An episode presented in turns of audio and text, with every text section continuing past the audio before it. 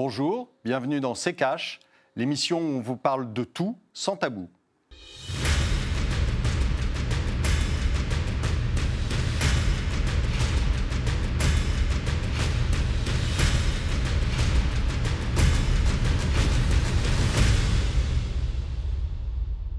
Bonjour, aujourd'hui nous allons vous parler de l'intelligence artificielle. On n'a pas dû en trouver de naturel, donc euh, on s'est mis à en chercher de l'artificiel.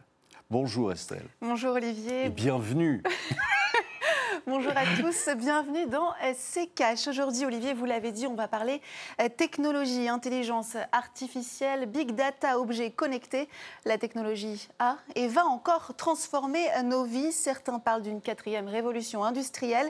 Qu'en est-il vraiment? Comment la technologie influence-t-elle notre économie? Quel est son impact? Les robots vont-ils finir par nous remplacer? Voici les principales questions euh, que nous allons nous poser aujourd'hui, Olivier. Alors, pour planter euh, le décor, place aujourd'hui à la technologie euh, dans notre économie? Alors une place importante, mais moi j'aimerais d'abord définir ce que c'est que l'intelligence artificielle, parce que euh, il y a deux choses, il y a deux mots, il y a intelligence et artificielle. Est-ce que c'est vraiment euh, de l'intelligence? Il faudrait déjà déterminer quelle est, quelle est l'intelligence. si c'est simplement des capacités de calcul, si vous voulez, il n'y a pas grande intelligence là-dedans. Euh, alors en effet, ça va plus vite que nous, euh, ça très certainement. Mais euh, moi, je ne considère pas que ma machine à calculer soit intelligente. Elle résout des équations, toujours plus compliquées, toujours plus vite, mais elle n'en pose pas d'équations. Et donc, il faut d'abord s'entendre sur, sur, le sur les termes employés. Et quelle place a justement bah, elle est en train d'en prendre de plus en plus. Euh, on regarde d'ailleurs euh, la, progression du, on va dire, du chiffre d'affaires euh, qui est développé là-dessus, elle est en train de prendre une place de plus en plus grande. Mais il faut aussi s'interroger, je pense, hein, sur euh, euh, la place qu'on veut lui donner aussi à cette euh, intelligence artificielle. Parce qu'il il y a des questions qui sont plus philosophiques qu'économiques là-dessus à se poser. C'est-à-dire, si vous remplacez absolument tout le monde par des robots, qu'est-ce qu'on va faire? Comment ça va se passer? Et puis, regardez ce qui se passe aussi en Chine. on, a, on a quand même une, une, euh, une, mise en place euh, petit à petit de euh, systèmes de big data sur les gens qui, de reconnaissance faciale, etc., et qui vous attribue un certain nombre de points qui fait qu'il détermine si vous pouvez voyager, pas voyager, etc. Donc il y, a vraiment des questions, des, questions sur euh, dans quel monde veut-on vivre? Euh, Est-ce que ça va vers plus de démocratie? Je ne suis pas certain. Euh, est-ce que ça va vers un mieux-être? Je ne suis pas certain non plus. on peut aussi se poser des questions basiques hein, sur, sur ce qui est big data, sur ce qui est quand, quand vous allez avoir la suppression totale euh, de euh, l'argent liquide, par exemple, et que vous paierez avec votre smartphone ou avec votre carte, on aura toutes les données sur vous en temps réel. Ça veut dire quels sont les plus gros défis de cette nouvelle ère bah, c'est un, un, problème, de, je vous dis, de, de, de, monde dans lequel on veut vivre. Moi, je ne suis pas certain que euh, j'ai envie d'avoir un, un œil euh, en permanence sur euh, tout ce que je fais, sur tout ce que je consomme. Euh, on va me présenter à chaque fois, on le fait déjà hein, sur, sur les réseaux sociaux, dès que vous avez une recherche, on vous donne tous les, les, les publicités sur, sur ce que vous avez cherché. Donc, on est dans un monde euh, où je ne suis pas certain qu'il euh, faille se précipiter tout de suite, comme euh, le rapport Villani l'a fait, où on dit Ah, ça y est, on a du retard, il faut mettre des milliards, etc.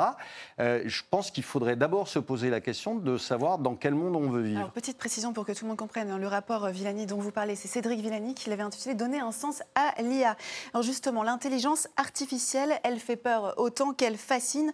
L'IA va-t-elle dominer notre économie et nos emplois. Petit tour de la question avec le tiroir cash d'Antoine Vassas. Quand on pense intelligence artificielle, on a souvent l'esprit pollué par la culture populaire. Le cinéma a souvent dressé un portrait peu glorieux, l'idée que la machine finira un jour par dominer l'homme, le mythe de Frankenstein, le créateur emporté par sa création. Plus la technologie progresse, plus l'homme est inquiet, et pourtant en 2019, on est encore loin de voir la machine prendre le pouvoir. Jugez plutôt ce que disait Laurent Alexandre, expert de la question, sur le plateau d'Interdit d'interdire il y a quelques semaines l'intelligence artificielle reste très très très très très conne. Dans l'esprit du grand public, les gens imaginent que les machines sont devenues plus intelligentes. Or, depuis 1956, quand on a créé le mot intelligence artificielle au Dartmouth College, on a fait zéro progrès en matière de vraie intelligence et de conscience artificielle. Les gens ne se rendent pas compte à quel point l'intelligence artificielle stricto sensu n'a fait aucune avancée. En revanche, des méthodes très réductionnistes comme les réseaux de neurones qu'on pensait très limitée, soit en fait capable d'égaler le cerveau humain dans pas mal de tâches, mais sans aucune compréhension de ce qu'est le monde, sans aucune compréhension de ce qu'elle fait. Parce que ces intelligences artificielles n'ont pas de conscience d'elles-mêmes, n'ont pas de sens commun, n'ont pas de bon sens, etc. Oui, en fait, on s'inquiéterait pour pas grand-chose. Ils sont cons, ces robots. Après, bien sûr, le changement de nos modes de vie sera inévitable. Les machines reprennent déjà de plus en plus de place dans le secteur de l'emploi. D'après une étude, d'ici 2030, 60% des métiers pourraient être concernés par l'automatisation. Mais si certains métiers sont amenés à disparaître, d'autres feront leur apparition. Une étude du Forum économique de Davos affirme que 65% des enfants qui rentrent actuellement en primaire feront un métier qui n'existe pas encore. Alors l'homme gardera-t-il la main? Ou alors les robots iront-ils jusqu'à remplacer les animateurs de télé Il faut quitter l'euro et toi, t'en penses quoi, Olivier? Alors, Olivier? Bah écoutez, euh, déjà, je pense que euh, on pourrait remplacer Antoine par un robot. Et, euh, non, plus sérieusement, oui, il y a forcément des, métiers qui vont être remplacés et sont déjà, qui sont déjà remplacés par des robots.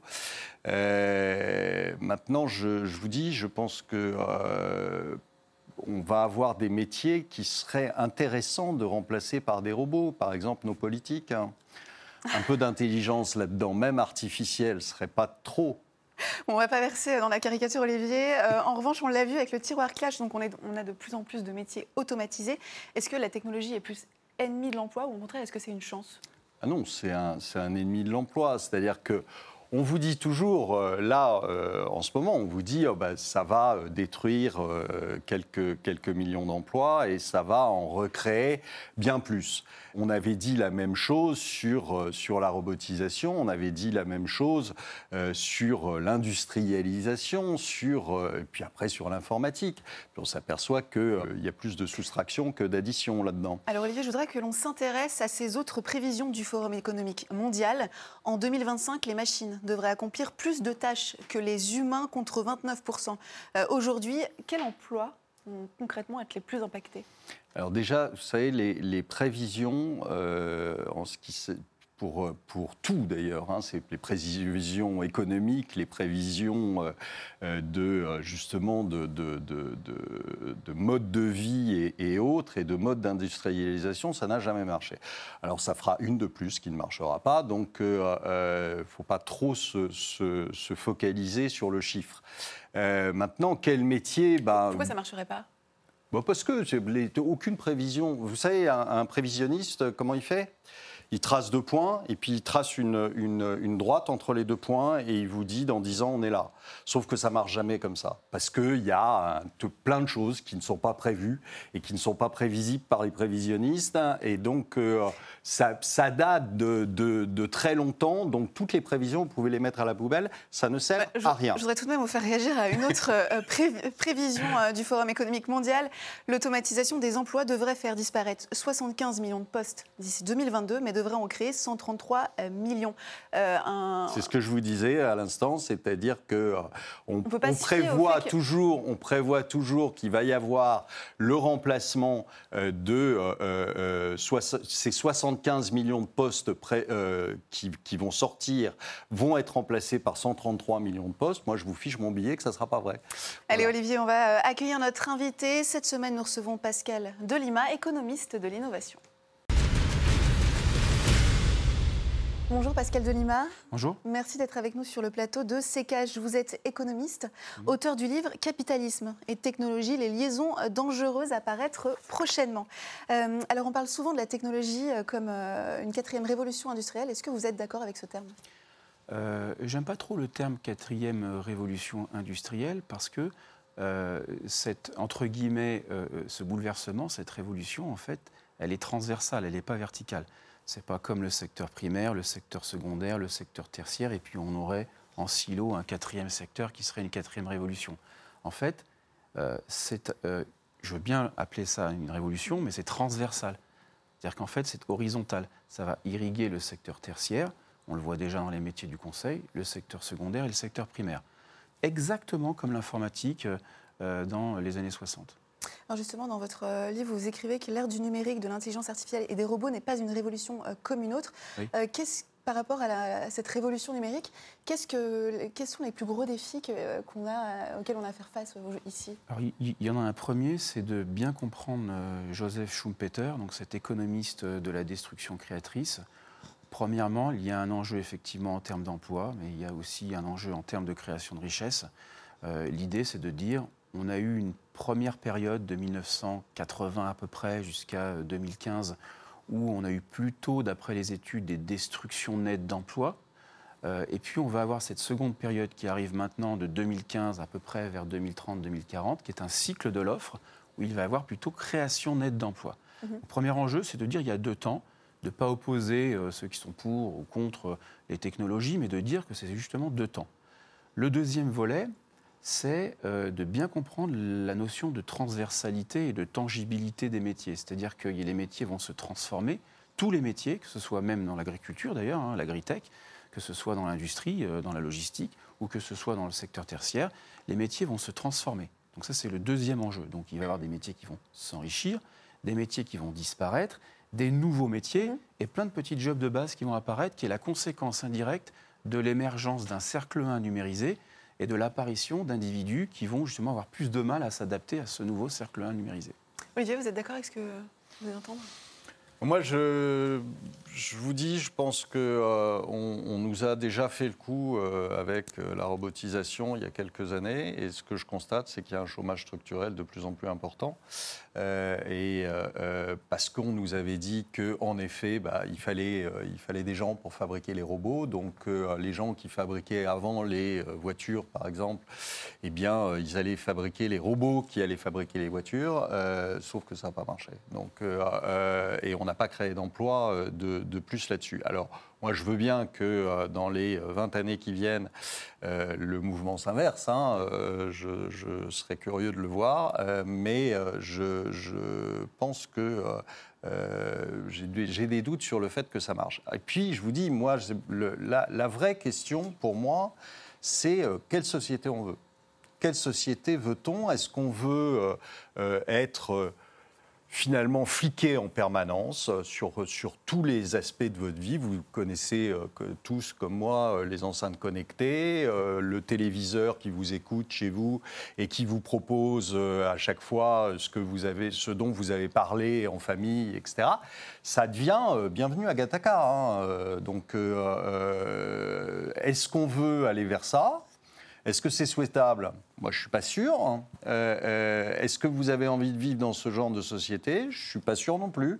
Alors, je pense qu'il serait temps euh, qu'aujourd'hui, il y ait des vraies discussions là-dessus, qu'on ait, qu'on ait un vrai, une vraie idée de ce, que, ce qui va se passer et ce qu'on peut, euh, ce qu'on peut euh, avoir comme, euh, comme société pour le futur. Et je vous dis, pour l'instant, je vois des gens qui se précipitent là-dessus parce qu'ils y ont des, intérêts, hein, soit en, termes de, consommation, soit en termes politiques ou autres, et, qui se précipitent là-dedans. Sauf que euh, euh, malheureusement, euh, ils n'ont pas été dotés d'intelligence ni artificielle ni naturelle, et euh, malheureusement, ils ne se, se posent pas beaucoup de questions sur euh, justement vers quoi on va et qu'est-ce que, de quoi on a envie. Est-ce que, est-ce que véritablement vous avez envie de vivre dans un, dans un monde où, euh, je vous dis, bienvenue à. Euh, Ah, je ne sais pas si vous avez vu le film, mais euh, pas, pas envie, moi. Justement, Pascal, on en est où euh, de cette révolution? Est-ce qu'on se précipite, euh, comme Olivier euh, En fait, euh, mais, mais, mais en fait, vous posez deux très bonnes questions. Euh, alors, Je vous ma- remercie. ma- non, mais ma réponse est malheureusement, sera peut-être insuffisante. Enfin, c'est celle du- de, de l'économiste et pas tellement celle de l'ingénieur. Mais en termes d'économ- d'économiste et de macroéconomie, euh, il faut imaginer exactement comme dans l'ère de l'informatique que les robots et l'intelligence artificielle contribuent à l'emploi. C'est-à-dire que c'est une, ça reste une contribution. Est-ce qu'on a besoin de gens pour les Voilà. fabriquer Donc ce n'est pas tout l'emploi, mais c'est une contribution, premièrement. Ça veut dire quoi? Ça veut dire que pendant cette première période de, de destruction nette d'emplois plutôt, du fait de l'apparition de ces innovations, en particulier entre 1980 et on va dire grosso modo aux alentours de 2015, cette contribution été très faible, si vous voulez, parce que bah, les technologies apparaissaient. Elles apparaissaient, elles émergeaient à peine, si vous voulez, particulièrement aux États-Unis et ensuite en Europe. Mais depuis 2-3 ans, on, voit des courbes qui sont encore insuffisantes pour observer des vraies tendances statistiques sur le front de l'emploi, mais qui vont indiscutablement être exponentielles et croissantes. C'est une prévision qu'on fait, c'est-à-dire qu'on voit très bien que euh, le nombre de robots, que l'intelligence artificielle va irriguer de façon transversale l'ensemble des secteurs de l'économie, et cette contribution-là à l'emploi va augmenter, va énormément augmenter, comme l'informatique des années 60, pour devenir presque un élément essentiel de l'emploi à 2030-2040. Maintenant, ce qui est sûr, c'est que ça ne remplacera jamais, puisque c'est une contribution, la politique économique et les politiques structurelles des gouvernements. C'est pour ça qu'on observe dans certains pays euh, que bah, euh, les difficultés à réformer le marché du travail, on le voit en France, etc., passent encore aujourd'hui au-dessus à l'idée euh, d'un bien-être du fait des technologies. On voit qu'aux États-Unis, on a eu de bonnes politiques économiques qui ont facilité aussi l'émergence des nouvelles technologies, qui elles-mêmes ont facilité la création d'emplois. Pour le résumer simplement, la contribution de ces technologies à l'emploi va aller augmentant, mais il faudra aussi que la politique économique épouse euh, de façon extrêmement euh, pertinente et solide cette contribution des technologies. Si on fait n'importe quoi en matière de politique économique, on ne va pas réussir à créer des richesses et à faire émerger du boulot à partir des technologies. Voilà, c'est ce que je dire. Alors justement, euh, le rapport publié par le Forum économique mondial où, euh, où les nouvelles technologies devraient créer 58 millions de postes en plus, euh, le Forum économique mondial ajoute tout de même ces transformations, et je cite, si mal gérées, posent le risque d'accroître les écarts de compétences, d'augmenter l'inégalité et d'élargir la polarisation. Comment du coup on s'y prend pour bien les gérer? Il y a plusieurs questions. Il y a, il y a- il y a la polarisation, il y a comment est-ce qu'on gère. La polarisation, c'est l'idée qu'effectivement, globalement, dans les statistiques macroéconomiques, on voit se dessiner une structure sociale, et là, ça va faire intervenir le problème de, de quelle société on veut plus tard, une structure sociale un peu en forme de montgolfière, petit à petit, qui apparaît un petit peu en forme de sablier, avec euh, les métiers des classes moyennes, des fonctions support qui sont de plus en plus automatisées, et donc fongibilité au milieu des métiers, si vous voulez, avec disparition de nombreux métiers au centre. Euh, ça, euh, la, réponse, c'est qu'il faut que les, gens, euh, que, ces classes moyennes basculent soit au-dessus, sinon ils risquent de tomber sur une pléthore de petits jobs. Au-dessus, il y a plein de nouveaux boulots, mais ce sont des, des boulots quand même, tout le monde ne devient pas data scientist ou community manager du jour au lendemain, ou traffic manager, ou, big data manager, ou chief compliance officer du jour au lendemain, c'est pas évident. Mais c'est la montée vers le haut ou alors l'enrichissement à l'intérieur même de ces métiers de la classe moyenne. L'enrichissement via des formations qui sont liées au digital et au numérique. Autrement, c'est toute une pléthore de petits jobs à 1 euro avec le risque du bac plus 5 qui travaille dans un fac-food qui risque d'arriver si on ne se forme pas. Donc c'est la deuxième question, polarisation au centre et la formation professionnelle. Je trouve ça d'ailleurs aujourd'hui extrêmement surprenant qu'avec la crise des Gilets jaunes, on n'y voit pas un lien aussi euh, euh, avec cette transformation économique et numérique et qu'on dit finalement pas grand-chose sur, euh, sur la formation professionnelle. Quoi. Olivier, vous, comment on- selon vous, comment on gère euh, ces transformations? Ben, Je vous dis déjà, euh, posons-nous des, des questions et posons les bonnes questions et, et réfléchissons plutôt que de s'engager. euh, là, on, commande un, petit rapport à, Cédric Villani. Alors, j'ai rien contre Cédric Villani, euh, euh, mais je vous ai dit, j'ai rien contre ma machine à calculer non plus.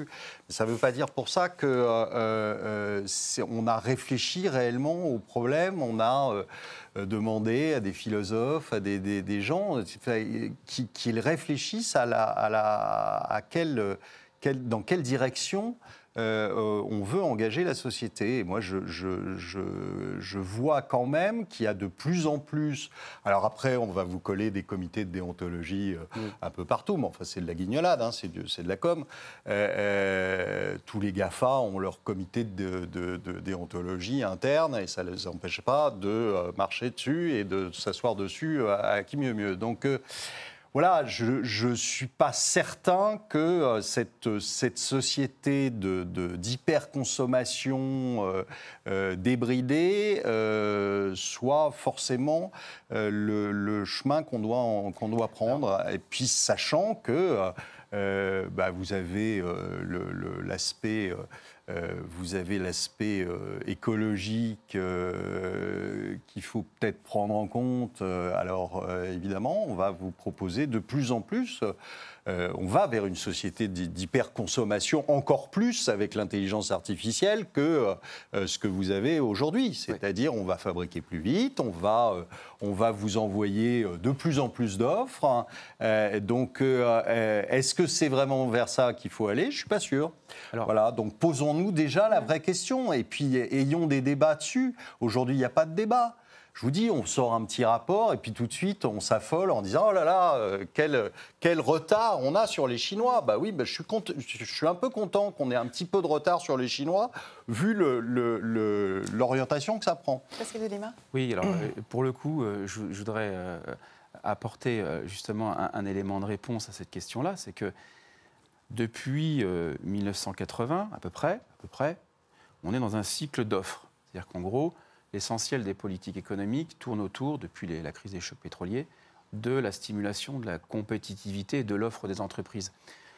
Les nouvelles technologies en général, dont font partie robots et intelligence artificielle, d'ailleurs il n'y a pas que les robots et l'intelligence artificielle, il y a les capteurs, il y a le digital, il y a plein d'autres choses, en fait vont stimuler la productivité des entreprises. C'est-à-dire que l'idée, c'est toujours de booster à fond la productivité, mais avec un risque social important à terme qui est celui de savoir où on va. En fait, c'est le, le risque de surproduction à 2030-2040. C'est-à-dire que j'ai pas peur de dire, à la limite, presque de façon provocante, qu'il y a un risque de crise marxiste euh, lié à l'apparition de ces nouvelles technologies. C'est-à-dire? Bah, C'est-à-dire qu'on va booster l'offre, booster l'offre, augmenter les rendements du capital technologique. Euh, cap- j'ai pas dit du capital tout court, mais du capital technologique, c'est-à-dire finalement des investisseurs, euh, des capital risqueurs qui investissent euh, 4, 5, 6, 7, 12 millions sur des petites startups à 2, 3, quand il y a 1% de croissance seulement, ça pose une question des inégalités de richesse. On va booster à fond la production, mais en face la demande. Quid de la demande? Quid du pouvoir d'achat? Puisque, en parallèle à cela, on observe qu'au cours de cette première période et de cette seconde période, la part dans la valeur ajoutée du travail baisse considérablement, alors que la part des profits augmente, boostée principalement jusqu'à 2030-2040 par les nouvelles technologies. Donc il y a un crise d'exploit. J'aime pas le terme exploitation, ça fait pas très moderne. On a passé le temps de la SFIO des années 50. Je veux dire, mais on, peut quand même parler euh, d'un risque de, surproduction. Mais il y a une bonne nouvelle à tout cela. C'est que la surproduction liée à l'apparition des nouvelles technologies est également elle-même la, conséquence directe de l'émergence d'un cercle 1, c'est-à-dire d'individus dont probablement nous, sommes- nous- nous- nous faisons d'ailleurs nous, tous les trois parties, qui en fait ceux qui comprennent un peu le monde des technologies, le monde des numériques, qui vont être capables de s'adapter. Et ce cercle 1, il est très mouvant. Autant il y a une centaine d'années, autant au siècle dernier, les castes étaient très figés, autant aujourd'hui, le cercle 1 est très mouvant. Tout le monde peut y aller à condition de se bouger, de se former. Et c'est là qu'on arrivera à faire que la courbe du pouvoir d'achat s'améliore, augmente, mais à condition de se former et de s'adapter pour arriver à rencontrer un peu cette courbe d'offre. Sinon, le risque, c'est très clairement une crise de surproduction à terme. On va donc terminer euh, sur cette note euh, positive. Merci beaucoup Pascal euh, Merci. Delima d'être venu sur le plateau de CKH. Je rappelle que vous êtes économiste de l'innovation, auteur de Capitalisme et technologie, les liaisons dangereuses à paraître prochainement. Place à l'actu de la semaine, Olivier. On reste dans le thème des nouvelles technologies puisque l'on va parler de Huawei. Selon la presse britannique, Theresa May aurait validé la participation de l'équipementier euh, chinois au réseau 5G britannique. Aux États-Unis, il est souvent accusé d'espionnage. Olivier, la Chine gagne peu à peu plus de terrain sur cette euh, technologie en Europe. Il est accusé de- de- de- d'espionnage euh, parce que c'est le, jeu. C'est en fait, vous faites un choix. Est-ce que vous voulez être écouté par les Chinois ou par les Américains? Bon, ça s'arrête là. bah voilà, ça s'arrête là. C'est-à-dire, euh, euh, évidemment qu'il y a une bagarre entre. Euh, vous avez déjà une bagarre entre les, les, les, les équipementiers de téléphone chinois et, et américains. vous, avez, vous avez une bagarre sur, en, en ce moment générale entre les Chinois et les Américains. Donc, je vous dis après, euh, vous choisissez votre, votre camp, camarade. Hein. Soit, vous, soit vous êtes écouté par des Américains, soit vous êtes écouté par euh, des Chinois. après, euh, moi, j'ai pas de religion là-dessus. Allez, Olivier, avant de se quitter, direction la toile, puisque c'est l'heure du débrief des commentaires. La semaine dernière, euh, Olivier, vous avez passé en revue les possibles annonces d'Emmanuel Macron post-grand débat national. Beaucoup de réactions. Voici celles que nous avons sélectionnées. Commentaire de Barlou Star. La solution est très simple. Il faudrait l'augmentation de salaire et retraite et SMIC et moins de taxes pour les Français et les patrons pour qu'ils puissent augmenter les salariés sans souci, bloquer les prix des produits de tous les jours. Et voilà, rien de bien compliqué, je trouve. C'est aussi simple. C'est vrai, c'est pas compliqué, c'est euh, simple, c'est même simpliste là. Euh, donc euh, il faut. Faut, faut, faut, que, faut augmenter les salaires, faut augmenter la retraite, faut augmenter le SMIC, euh, faut baisser les taxes. enfin, tout ça, c'est bien joli, mais si vous mettez ça dans une équation, vous n'allez pas arriver à l'équilibrer. Donc, il euh, n'y a qu'à Faucon, c'est assez facile, mais euh, malheureusement, ça ne marche pas comme ça. Allez, on termine avec euh, le commentaire de Christian Sorguesil. Les vraies réformes ne sont pas faites. Quelles sont-elles Et qu'est-ce qu'une vraie réforme? On en a parlé là à l'instant. Sur quel modèle on veut pour, pour les générations futures et pour l'avenir. or, aujourd'hui, si vous voulez, le problème, c'est que vous avez des politiques hein, qui ne pensent qu'à horizon de 5 ans les prochaines élections. Et encore, quand c'est 5 ans, c'est bien.